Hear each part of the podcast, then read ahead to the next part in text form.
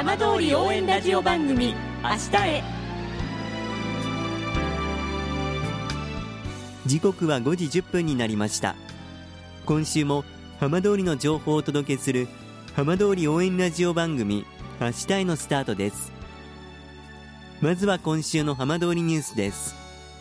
大熊町が町内の特定復興再生拠点区域に整備を進めていた産業団地大熊中央産業拠点と産業拠点につながるアクセス道路が先月31日完成し現地で記念式典が行われました。大熊町の吉田淳町長は産業の中心の場として町の復興を牽引することを期待していると挨拶しました。さて毎週土曜日のこの時間は浜通りのさまざまな話題をお伝えしていく15分間。震災と原発事故から12年半。ふるさとを盛り上げよう笑顔や元気を届けようと頑張る浜通りの皆さんの声。浜通りの動きにフォーカスしていきます。お相手は森本洋平です。どうぞお付き合いください。浜通り応援ラジオ番組明日へ。この番組はバッテリーテクノロジーでもっと自由な未来へ東洋システムがお送りします。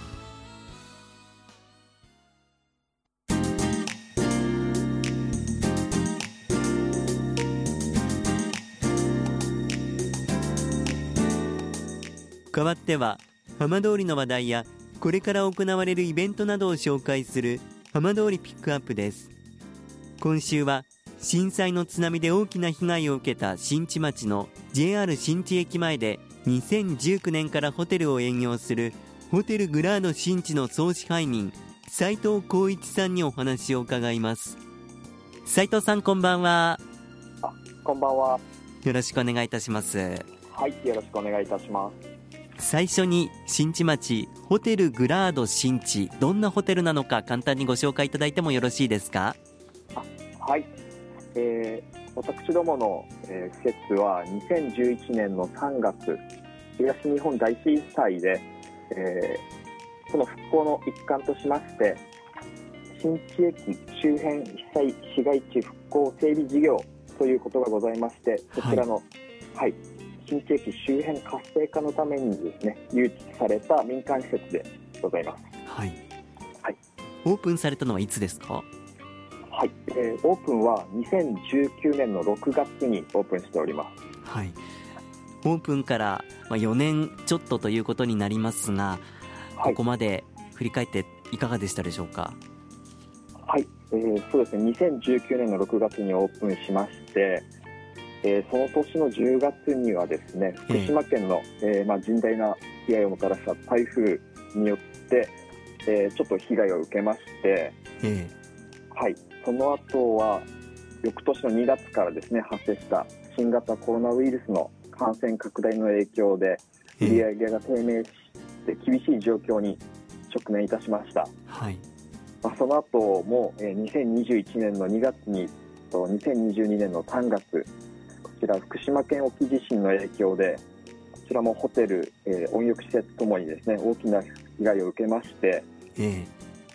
ホテルは、えー、約半分の客室が、まあ、使えなくなってしまいまして、えー、はい、あとその他はあの温浴施設の露天風呂こちらもですね大きな被害が出て使えなくなってしまいました。ただその後ですね、えー、大規模な改修工事を行いまして2023年7月にはホテル、えー、客室を改修工事が終わりまして、はい、で9月には露天風呂の改修工事を終えまして2019年のオープンから約4年ぶりに復活するということができました。はい、い。や本当にオープンしてすぐ、まあ、台風が来たり、まあ、いろんな困難、苦難があって、じゃようやくちょっとホテルが軌道に乗っているという感じなんですかね、今は。そうですね、えー、オープンしてから、まあ、約4年半が経ってるんですけども、えー、これからがまあ本当のまあスタートではないかなと思って今努力しているところでございます。はい、あの普段はこちらのホテルはどんな方が利用されてるんでしょう？はい、えーと、こちら普段はですね、えー、まあ近隣のまあ会社関係のビジネス客がメインになってるんですけども、ただ週末とかはですね、えー、まあご家族連れの、まあ、ファミリー客の利用がかなり多くなっております。そうですか。はい。あの町の皆さんですとか周りの方からのこう期待なんか感じるところはいかがですか？地元の方々からはですね、まあ、あの温浴施設がありますのでこちらをですねあのかなり、まあ、ご利用いただいておりまして、ええ。まあ、ホテルの方も、まあ、宿泊だけではなくてですねあのレストランあとその他にはあのラウンジなどもございますので、まあ、こういった飲食面で、えーまあ、ご利用いただいております。常磐線も通っていてやはりこう新地町の中でも一つこうお町のにぎわいの拠点にもなっているかと思うんですけれども普段はい。斉藤さんはこうどんなことを心がけながら接客されていらっしゃるんでしょうか？えー、と新地駅から、まあ、徒歩すぐという、まあ、立地条件もありましてえ車でお越しいただけるお客様も多数いらっしゃるんですけども最近は、まあ、JR、まあでまあ、お越しいただくような外国のお客様とかもいらっしゃるので、ええ。まあまあ、県内外あとはまあ海外のお客様ですね、まあ、そのご利用が増えているということでそのお客様に対しまして、まあ、福島県新地町を、まあ、アピールしていきたいなということで日々接客をしております。え斉藤さんはいつからこのホテルで総支配人務めてらっしゃるんでしょうか？はい、えー、と私は昨年の5月からはいこちらで、えー支配人という、まあ、ポジションをいただきまして、まあ、約まもなく1年経つんですけども、まあ、昨年から働いております。この1年間斉藤さんご自身がご覧になった中でのこうホテルの変化ですとか、ホテルにいらっしゃる方の変化などはいかがでしょうか、まあ、最近のお客様、やはり海外のお客様も増えてきておりまして、ええ。昨年ですと、まあ、アジアの、まあ、台湾からのお客様、インフルエンサーのお客様とかがいらっしゃいまして、ええ。福島、新地町、まあ、福島県内ですね、いろいろと見て回っているということで、海外のお客様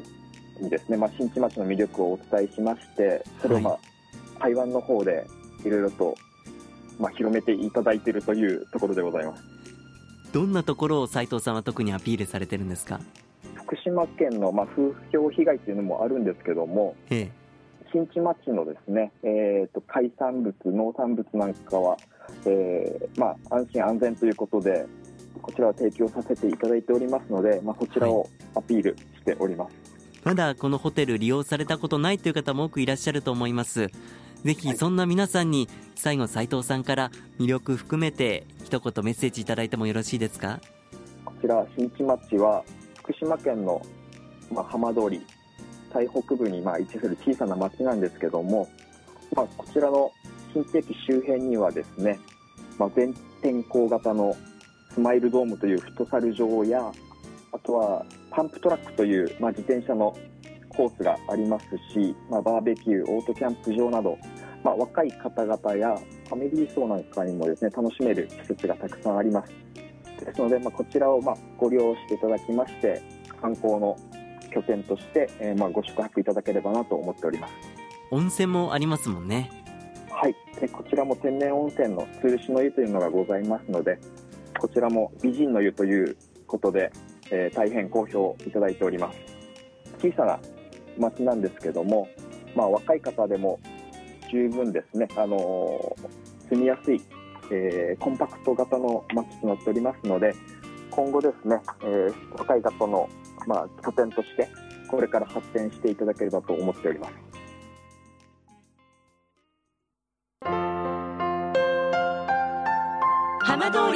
ラジオ番組「明日へ」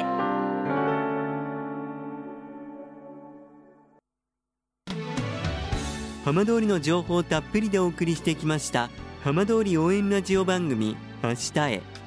放送した内容は一部を除きポッドキャストでもお聞きいただけます。ラジオ福島のホームページからぜひチェックしてみてください。この番組はバッテリーテクノロジーでもっと自由な未来へ。東洋システムがお送りしました。